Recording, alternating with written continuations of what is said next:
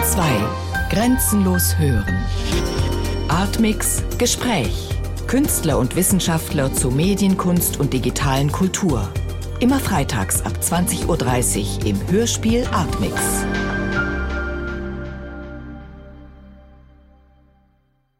Ute Holl ist Jahrgang 1960 und seit Herbst 2009 Professorin für Film- und Medienwissenschaft und Leiterin des Medienwissenschaftlichen Instituts der Universität Basel.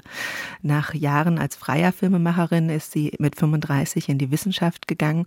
Warum sind Sie eigentlich damals vom Film in die Wissenschaft gewechselt? Das ist eine gute Frage, weil ich sie mir selber jeden Tag stelle. Film ist einfach zum Teil ein Handwerk, zum Teil eine Kunst, die enorm viel Spaß macht, weil man indem man etwas filmt, auf eine sehr seltsame Art und Weise die Schönheit der Dinge herausfindet. Also egal, ob man was Schreckliches oder etwas, etwas Angenehmes vor sich hat, mit der Kamera bearbeitet man diese Dinge und entwickelt eine, wie soll man sagen, hohe emotionale Verbindung dazu. Und das, glaube ich, ist der Grund, warum viele Filmkünstler glückliche Menschen sind, so sehr Film auch eine Sisyphus-Arbeit ist. Das ist das Erste. Mhm. Das andere ist aber, dass ich an einer Schnittstelle gearbeitet habe zwischen Film und Wissenschaft und sehr oft das Feedback, was ich kriegte, war, dass für die filmische Form, insbesondere was das Fernsehen angeht, eigentlich meine Gedanken immer zu kompliziert oder zu komplex waren. Und ich habe immer das Feedback gekriegt, schreib's einfacher, mach's einfacher. Und irgendwann hatte ich das Gefühl, nee, es ist so kompliziert und ich muss es deshalb schriftlich bearbeiten. Das war der Tag, an dem ich angefangen habe, die Kamera stehen zu lassen und nicht mehr zu versuchen, durch meine Texte die Filmförderung zu überzeugen, sondern das Gefühl hatte, gut, dann muss ich es eben ausführlich schreiben und vielleicht eine neue Textform entwickeln, die selber die normale wissenschaftliche Form überschreitet. Und so habe ich da für mich einen Kompromiss gefunden, der, wenn man so will, zwischen den Medien existiert. Dieser Kompromiss spiegelt sich vielleicht auch sehr schön an der Form Ihres Buches, Ihrer Doktorarbeit, Kino, Trance, Kybernetik, die ja quasi wie ein Filmstreifen eigentlich gesetzt ist. Ja, aber das verdanke ich meinem Verleger Erich Brinkmann, der diese Idee hatte. Ich war erst gar nicht so einverstanden, weil für mich war das ein Hybrid aus zwei Medien und ich hätte es lieber gehabt, entweder der reine Text oder wirkliches Kino. Aber ich konnte mich quasi dieser dritten Ebene, die Erich Brinkmann vom Verlag Brinkmann und Bose in Berlin da eingeführt hat, nicht entziehen, der quasi ein Buch daraus gemacht hat und die Seite thematisiert hat und die Typografie. So war das dann ganz schön, weil ich über Film geschrieben habe im Hinblick auf Kybernetik, aber einen Text produziert habe und Erich dann ein Buch daraus gemacht hat. Das heißt, wir haben quasi drei Medien gegeneinander auch gestellt. Also die weiße Seite mit den schwarzen Rändern arbeitet auch mal für und mal gegen den Text und die Textualität und thematisiert, wenn man so will, das Materielle, die materielle Seite der Medien die ja auch zum Denken gehört. Das ist auf jeden Fall, finde ich, eine sehr sinnfällig oder eine sehr überzeugende Form für Ihre eigene Wissenschaft, die so zwischen den unterschiedlichen Bereichen. Wie würden Sie denn selber in Worte fassen oder auf den Punkt bringen, warum Ihre Fragen immer über den Film hinausgegangen sind oder was das war, was zu schwer für den Film war oder zu kompliziert für den Film? Was sind das für Gedanken, die Sie umgetrieben haben und noch immer umtreiben? Also zunächst mal muss ich sagen, das habe ich nicht wirklich erfunden, sondern Filmwissenschaft und um jetzt auf das Thema ein bisschen zu kommen, feministische Filmwissenschaft hat eigentlich das Mediale am Kino, nicht so sehr am einzelnen Film, sondern das Mediale am Kino immer sehr ernst genommen und auch ins Zentrum gestellt. Wally Export weiß viel darüber zu berichten, aber es gibt auch andere, denen von Anfang an klar war und insbesondere Frauen oder weibliche Filmkünstler, die gesagt haben, Film ist nicht einfach eine unter vielen Formen abzubilden, sondern eine bestimmte, die auf eine bestimmte Art und Weise Sinnlichkeit, Physis, den Körper affiziert. Und das ist ein Thema, was von Anfang an das Kino und die weiblichen Akteurinnen in diesem Kino bearbeitet haben. Also eine Form der bestimmte Form körperlicher Sinnlichkeit. Darüber können wir später noch reden. Was mich daran interessiert war, das Gleiche auch in die Texte zu übertragen. Also zu sagen, es müssen Texte sein, die selber auf irgendeine Art und Weise rhythmisch sind und die Sprache sozusagen auf, mit ins Gewicht bringen und nicht nur Kompilationen gelesener Theorie sind. So, das ist der Übergang vielleicht. Mhm. Wo würden Sie denn sagen oder wo würden Sie das ansetzen, dass Frauen da so eine besondere Art der Wahrnehmung des Films entwickelt haben. Also Sie selber haben sich ja in Ihrem Werk sehr intensiv mit Maya Deren, der amerikanischen mhm. Avantgarde-Filmemacherin, beschäftigt. Ist sie für Sie sozusagen eine, eine grundlegende Pionierin auch in Sachen feministischer Filmforschung, Wissenschaft, Kunst, beides, was sie ja irgendwie gemacht hat? Also Maya Deren ist ja von der Zeit her, sie ist 1917 geboren und hat ihre wichtigsten Filme in den 40er Jahren gemacht, angefangen mit Filmen zu experimentieren, also als relativ junge Frau in ihren 30ern. Maya Deren steht ja relativ in der Mitte, wenn man jetzt über avantgardistische Kinomacherinnen spricht. Mich hat sie deshalb beeindruckt, weil sie beides war. Sie war Tänzerin und Filmemacherin. Und also auch von daher sozusagen dieser, dieser Schwerpunkt mit dem Körperlichen in die Welt zu gehen und da Fragen zu stellen. Sie hat in der Karibik wichtige Filme gemacht, zuerst in New York und ist dann in die Karibik gereist. Und da hat mich natürlich auch die Kühnheit sehr beeindruckt, die wahrscheinlich für alle Filmavantgardistinnen gilt, sich eben gegen die ähm, konventionellen Formen des Reisens, des auf Leute zugehens, des selber Technik in die Hand zu nehmen, hinwegzusetzen und die eigene Sichtweise auf die Welt ins Ungewisse hinein zu realisieren. Das hat mich sehr beeindruckt. Und insofern war Maya Deren wichtig für mich. Einerseits, andererseits aber auch deshalb, weil sie eine exzellente Theoretikerin war. Sehr oft gibt es eben diese Idee, naja, die ersten Filmkünstlerinnen waren natürlich Schauspielerinnen und Tänzerinnen, das ist ja klar. Die konnten halt mit der Kamera, wie es immer heißt, symbiotische Verhältnisse eingehen, um eine spezifische Bühne zu eröffnen, die man sonst nicht kennt. Aber bei Maya Deren ist eben das wirklich Beeindruckende, dass sie scharfe Texte geschrieben hat, und zwar auf allen Ebenen, sowohl journalistische als auch theoretische. Und da habe ich sozusagen auch das, wenn man so will, Modell dafür gesehen, dass Komplexität vielleicht im ersten Moment die Leute nicht beeindruckt, aber nachhaltiger sein kann mhm. als eindeutige kurze Texte, die der Filmförderung dienen. ja, leider so assoziativ fällt einem natürlich auch mit dem, was Sie gerade angesprochen haben, also diese symbiotische Beziehung von Tanz und Film in der Frühphase, eine andere Frau ein, die auch Tänzerin war und Filme gemacht hat, Leni Riefenstahl. Ne? Ah ja, das ist ein interessantes Kapitel und ich habe mich da sehr lange dran abgearbeitet, weil interessanterweise sowohl Maya Deren als auch Leni Riefenstahl in den 60er Jahren von den amerikanischen New Yorker Avantgardistinnen wiederentdeckt wurden.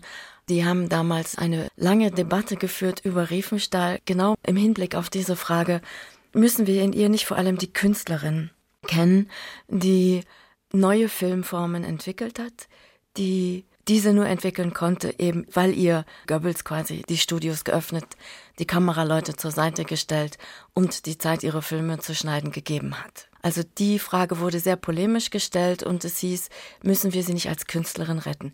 Ich habe da ein bisschen eine andere Haltung. Natürlich kommt man nicht drum herum, Leni Riefenstahl faszinierend zu finden auch aufgrund der Kühnheit und natürlich auch aufgrund dieser, äh, dieser enormen Energie, mit der sie alles, was sie sich in den Kopf gesetzt hat, auch realisiert unter physischen Einbußen.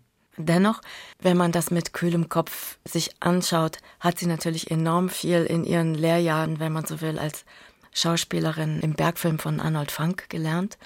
Und das dann auf eine sehr mythische oder pseudomythologische Art und Weise in den Dienst der Nationalsozialisten gestellt, dass man sehr kühl kritisieren kann und wo man ganz ohne Pathos sagen kann, nee, das ist äh, mit Sicherheit etwas anderes. Zudem hat Frieda Grafe auch mal gesagt, die Filme sind natürlich, haben die ihre Momente, aber die sind vor allem einfach langweilig. Und ich glaube, das war ein interessanter Satz dazu, dass man auch Leni Riefenstahl wieder entmystifiziert. Natürlich hat sie enorm Zeit verbringen können vom Schneidetisch und erfindet man was. Das ist ohne Frage. Aber ich glaube, diese Wendung zu sagen, da haben wir eine Frau, die Vorbild sein könnte, die würde ich nicht mitgehen. Diese Frage will ich auch gar nicht mitgehen, sondern die Frage nochmal nach diesem Verhältnis von Tanz und Kino. Mhm. Würden Sie schon sagen, dass das auch einer der Gründe ist, weswegen Leni Riefenstahl genauso wie Maya Dern ein bestimmtes Gespür zumindest für das Medium hatte, dass das aus dem Tanz kommt, oder? Ja, natürlich. Mhm. Also das ist, glaube ich, die große Stärke, dass beide ein enormes Gespür für Bewegung im Raum haben und dass Bewegung eben etwas ist, was nicht nur die Frau auf der Bühne zum Spektakel macht, sondern der Raum selber wird thematisiert und ausgenutzt. Und beide haben die Kamera dazu benutzt, das Verhältnis zwischen Körper und Raum darzustellen.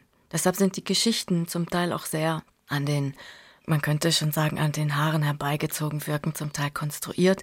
Und wenn jemand diese kurzen Filme nacherzählen sollte, sind sie nicht besonders aufregend sondern von die Art und von beiden von eigentlich beiden. auch. Mhm. Also wenn Sie sich an das blaue Licht erinnern, das ist natürlich von Bela Bolosch geschrieben, das Drehbuch und auch eine mythische Geschichte.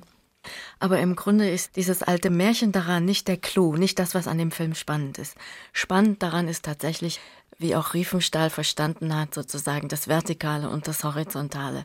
Die Existenz im Nebel, sozusagen gegen die Existenz in der klaren Bergluft, sofort in Bilder umzusetzen. Also Bewegung fast abstrakt zwischen Kamera und Körper zu realisieren. Das ist daran mit Sicherheit interessant. Mhm. Und da gibt es eine Verbindung. Eine übrigens, wenn ich da nur darauf hinweisen darf, die wirklich sehr früh im Kino bereits eine große Rolle spielt. Asta Nielsen, eine der wirklich frühen Avantgardistinnen, die übrigens selber auch ihr Leben als Bühnendarstellerin gelassen hat und selber eine Art Filmkarriere in die Hand genommen, indem sie sich einen Regisseur und Kameraleute gesucht hat später dann von der Nordisk, also von der großen dänischen Filmfirma, nach Berlin gegangen ist und da ein großer Star wurde. Auch Asta Nielsen hat damit angefangen, als Tänzerin den Raum zu problematisieren. Und alle Choreografien gingen von ihr aus. Wenn man einen frühen Film wie Afgrunden, also Abgrund von 1911, sich anschaut, da thematisiert Asta Nielsen, indem sie auf einer Theaterbühne tanzt, aber zu einer Kamera hin agiert, die in den Kulissen steht, die Doppeltheit dieser Bühne, die Doppeltheit des Schauens im Kino und zelebriert da also einen berühmten Lasso-Tanz heißt das, ein, ein Tanz, wo sie in ganz glänzende Gewänder gehüllt im Tanzen einen Cowboy fesselt und verführt.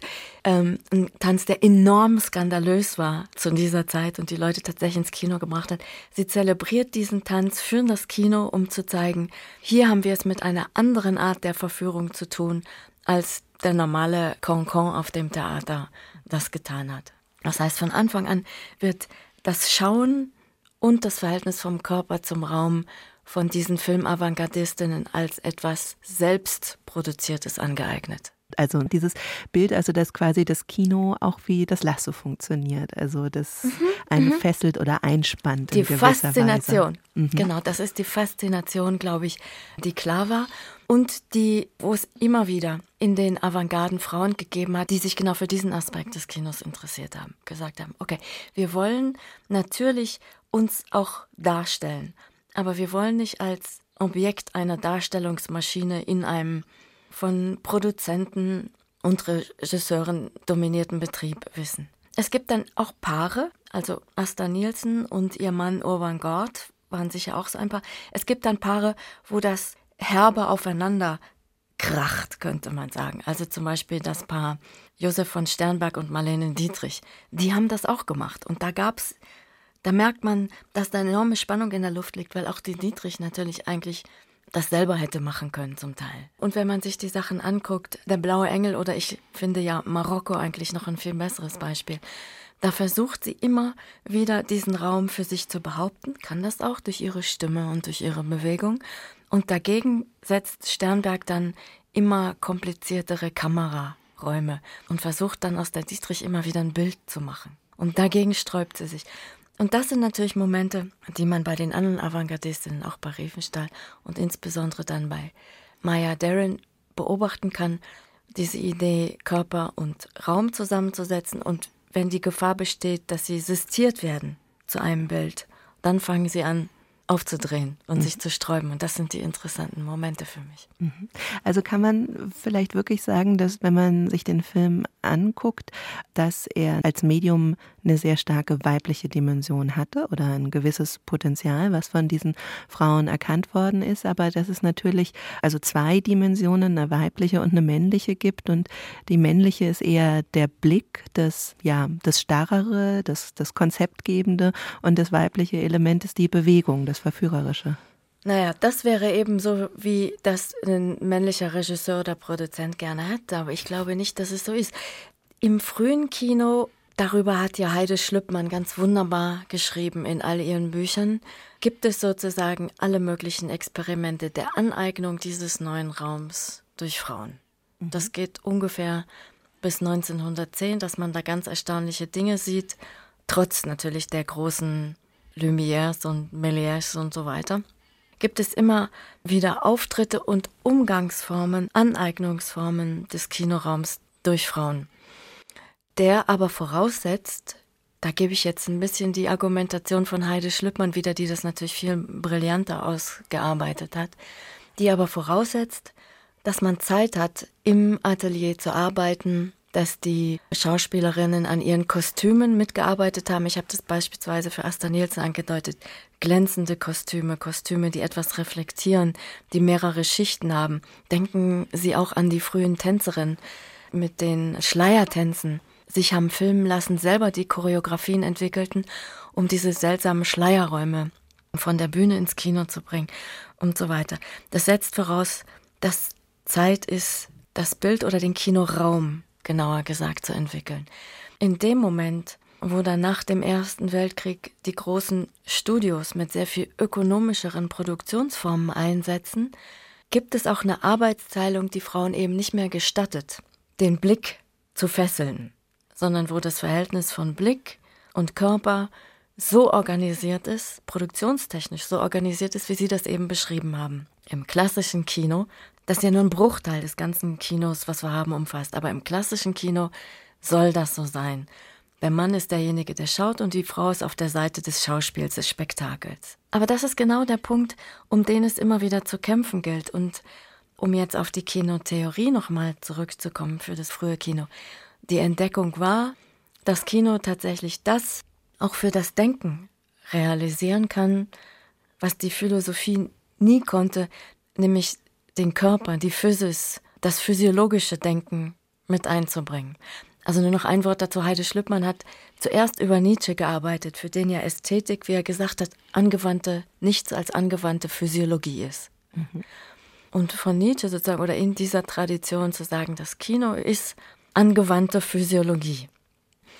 Das hat sozusagen die Kinotheoretikerinnen auch immer wieder inspiriert zu schauen, wo ist das Physiologische da und wo wird das Physiologische sistiert zu einem seltsamen eindimensionalen Blick, zu einer eindimensionalen Blickorganisation. Mhm. Dagegen sozusagen gilt es durch Formen der Rückkopplung von Faszination immer wieder anzugehen.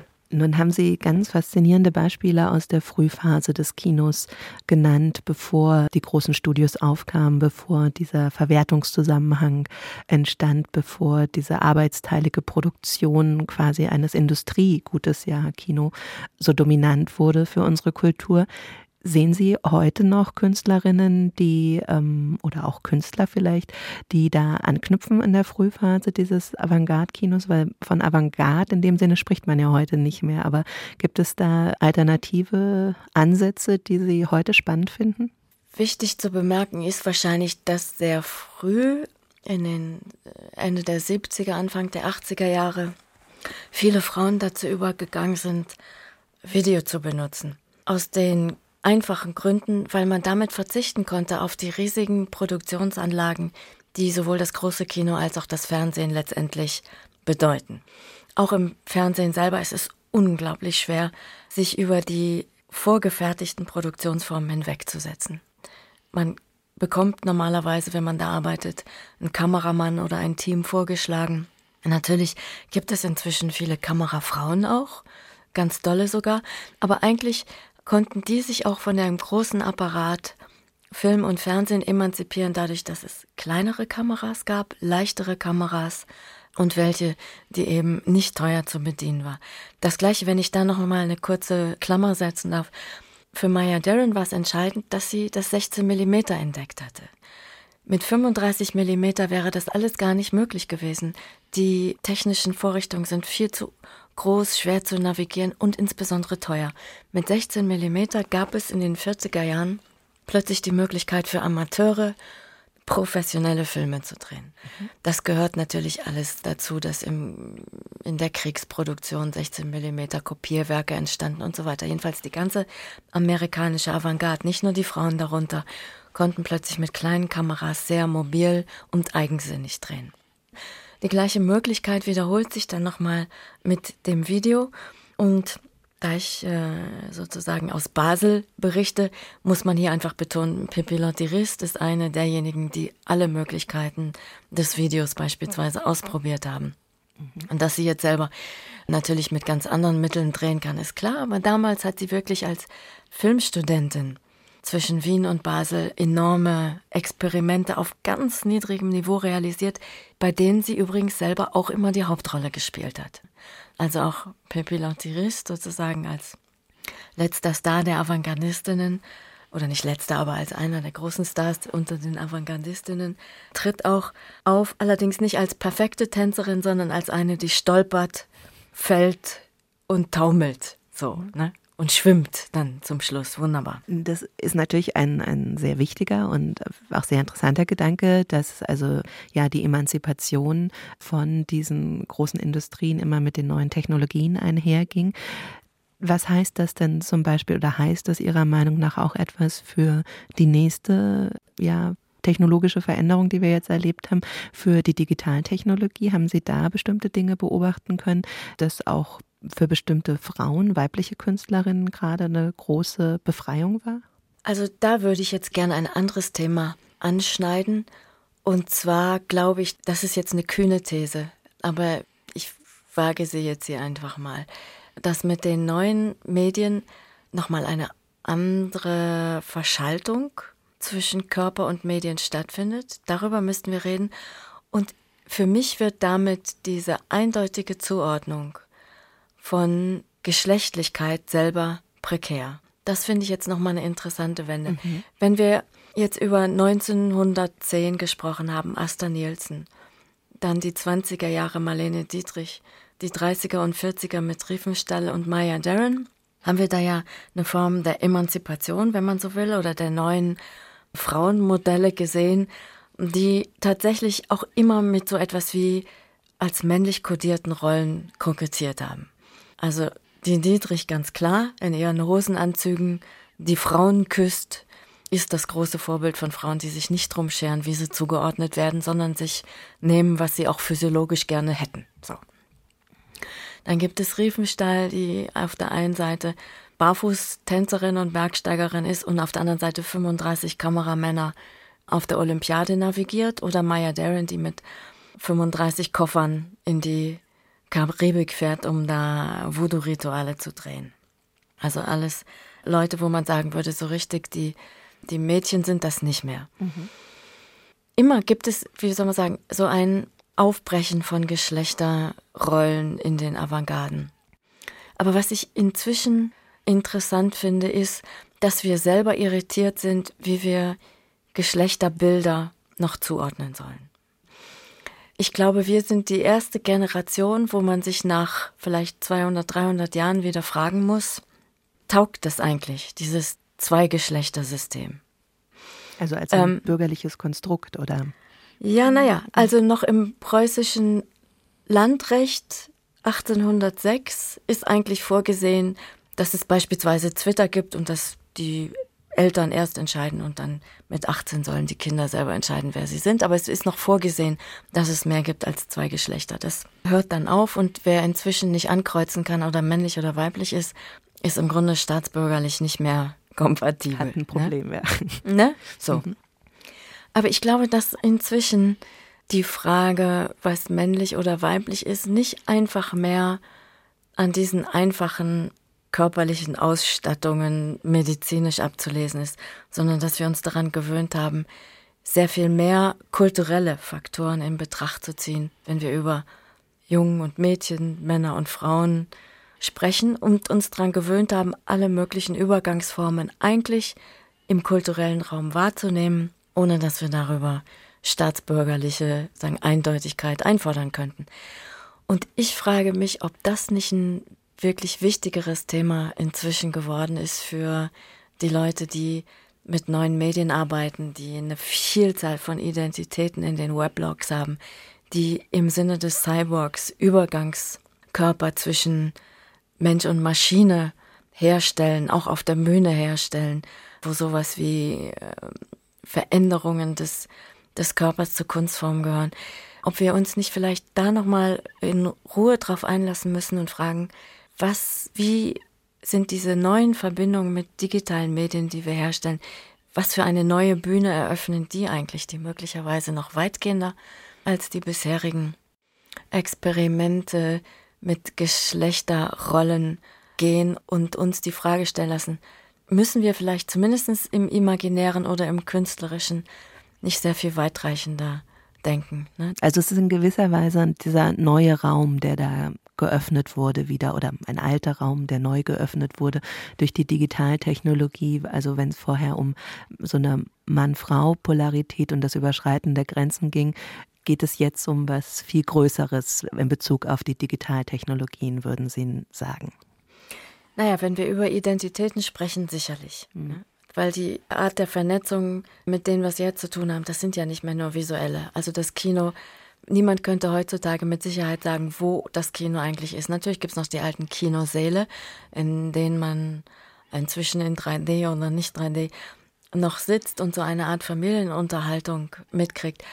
Aber das meiste Kino wird auf DVD wahrscheinlich zu Hause inzwischen gesehen, in Räumen, die durchaus so gut sind wie das, was wir früher als Kino bezeichnet haben. Also diese DVD-Qualität ist ja enorm. Aber die jüngeren Leute wiederum schauen sich fast alles auf der YouTube an. Die schauen auch die Filme nicht mehr von vorne bis hinten an, sondern suchen sich die besten Stellen raus und zeigen die sich wie in Loops immer wieder und gucken die sich an und freuen sich darüber. Das heißt, das Kino selber ist ja mehr wie ein Baukasten, wie ein Medienbaukasten inzwischen anzuschauen und der Film, den man 90 Minuten sozusagen im Dunkeln festsitzend in einem Sessel sitzt, ist ja inzwischen die Ausnahme von dem, was wir als Kino zu bezeichnen hätten. Und das heißt, einerseits haben die digitalen Techniken dazu geführt, dass die Leute ganz anders intervenieren, selber anfangen zu basteln. Auf der anderen Seite, wenn ich die Jugendlichen beim Arbeiten vor Facebook sehe, sozusagen, dann basteln die ja auch ihre eigenen Identitäten, mit denen sie gedenken, andere Leute zu fesseln. Mhm. Und die sind hybrid, würde ich sagen. Da geht es nicht darum, was Authentisches herzustellen. Also wie man das vielleicht für den Feminismus der 60er Jahre noch behaupten könnte, sondern da geht es wirklich darum, verblüffende Identitäten zu entwickeln. Mhm. Wobei das ähm, interessanterweise jetzt ausgerechnet Facebook ansprechen, das ist ja ein Thema, was jetzt auch gerade mit diesem neuen Film und viele Leute beschäftigt. Da sind einfach Millionen und Abermillionen Menschen drin. Aber mit Facebook ist ja auch etwas stärker in den Vordergrund getreten, was so in der Frühphase des Cyberspace eben nicht der Fall war. Sie sagten gerade das Spiel mit Identitäten und ja, mit Nicknames oder so. Das war ja früher viel, viel stärker. Und heute bei Facebook ist es ja eigentlich total wichtig, damit man auch gefunden und wiedererkannt wird, da in Anführungsstrichen authentisch sich drinnen zu präsentieren und ja, seine eigene Persönlichkeit auf eine bestimmte Art und Weise zu vermarkten oder zu perfektionieren. Also für mich hat das zum Teil oder auch die Frage, die sich mir manchmal stellt, ist, inwieweit ist das eine bestimmte Form von Narzissmus, die da kultiviert wird? Ist es, also das wäre ja etwas, was vielleicht auch ein bisschen gegen Ihre These gerade geht, dass es die Befreiung ist, sondern dass es eine andere, noch eine extremere Form von Fesselung ist, was ähm, in den digitalen Technologien sich auch abspielen kann oder vielleicht sogar sehr stark abspielt, wenn man insbesondere an Facebook denkt. Äh, nee, da haben Sie absolut recht. Also das wäre ein Missverständnis, wenn ich gesagt hätte, Facebook ist die Befreiung per se. Genauso wie 16 Millimeter und Video zu grässlichen Formen sozusagen der Überwachung auch geführt haben, muss man das von Facebook natürlich behaupten. Also dieser Druck, eine eigene Identität sich basteln zu müssen, die kohärent ist und in denen ganz offenbar die Arbeitgeber auch eine unlöschbare, wenn man so will, eine unlöschbare Vergangenheit ablesen können, egal ob die stimmt oder nicht. Das ist natürlich eine unheimliche Form der Kontrolle, die wahrscheinlich alles überschreitet, was man sich so, ne? ja, ja, was man sich so mit Überwachungssystemen visueller Natur jeweils hat träumen lassen. Aber ich sehe einfach jetzt wie überall Avantgarden entstehen, die verstehen mit diesen Kontrollsystemen auch wieder, wenn man so will, ihren Missbrauch oder ihr Schindluder in einem guten Sinne zu treiben. Fluchtlinien ja. zu schlagen. Und Ambivalenzen herzustellen.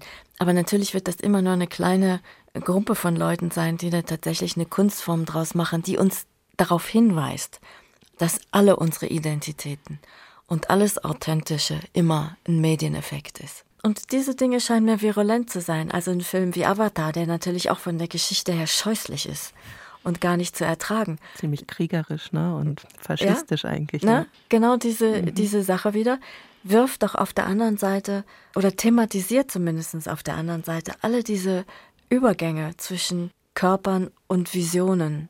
Ich meine, diese Avis heißen die, ne? diese Bewohner dieses Planeten Pandora etwa, die sich überall mit ihren Zöpfen, mit so einer Art Nervenzöpfen einschalten können in das Kommunikationssystem Erde. Das ist schon sozusagen die, die Fantasie, glaube ich, die alle Jugendlichen haben, die ja praktisch nicht mehr ohne Kopfhörer und iPhone das Haus verlassen. Einerseits, also sich irgendwie verkoppeln mit dem großen Klangkörper, an den sie sich angeschlossen fühlen, die sich aber auch permanent gegenseitig aufnehmen. Sie haben das vorhin Narzissmus genannt. Und ich würde aber sagen, ja, das einerseits ist das ein Faschismus, andererseits ist es aber auch diese Lust, sich mit allem Möglichen zu verschalten. Und ich glaube, wenn man medienwissenschaftlich arbeitet, muss man dann auch einfach sagen, dieser Aspekt interessiert mich. Ich bin aber nicht so naiv darin, was das Glücksverheißende des Medialen schlechthin oder so zu entdecken. Darum geht es nicht. Kann man denn dann vielleicht sagen, dass der Beitrag, den die Medienwissenschaft auch zur feministischen Frage in gewisser Weise geleistet hat oder leistet, eine neue Ausbildung des Sensoriums für Machtverhältnisse ist, für Wahrnehmung, für ja die Frage, wann oder kann man lernen, besser wahrzunehmen, wann man wie gefesselt wird? Das ist das eine. Also das ist natürlich, kann man durch die Geschichte sehen, wie mediale Anordnungen immer wieder dazu benutzt werden, Machtverhältnisse herzustellen und es ist wichtig zu schauen, wo man da selber gerade aktiv ist, sozusagen. Mir scheint aber die produktive Seite des Ganzen interessanter. Also zu gucken, wo können wir diese Apparate benutzen, um selber zu schauen und um selber produktives Verhältnis oder ein Verhältnis, wie wir es uns wünschen, zwischen uns und dem Rest der Welt zu organisieren. Also tatsächlich viel mehr auf die Seite des Bastelns der Medien zu gehen und nicht des Benutzens. Also man kann sagen, das, was Sie ja auch durch Ihre ganze Arbeit vielleicht in den letzten Jahren ähm, begleitet hat oder was Ihren Ansatz auszeichnet, ist, dass Sie stärker letztlich immer der, der emanzipative, der bewusstseinserweiternde Aspekt interessiert als die Frage der Macht oder dass sie sich immer stark machen würden für diesen emanzipativen Aspekt der Medien. Darf man das so vereinfacht sagen? Naja, das ist ja absolut komplementär. Also man muss ja begreifen, wie die, wie die Machtdispositive oder die Machtmechanismen funktionieren. Und das heißt eben nicht nur, dass derjenige, der hinter der Kamera steht, ein Mann ist, sondern das heißt letztendlich will man den Raum, wie ich es am Anfang gesagt habe, den Raum zwischen Körper und Kamera anders benutzen, sodass der Mann hinter der Kamera selber, wenn man so will, der Angeschaute ist, der sich seiner Position nicht wehren kann. Ja, es geht darum zu verstehen, wie, wie Medien und Macht zusammenhängen, um sie dann anzueignen.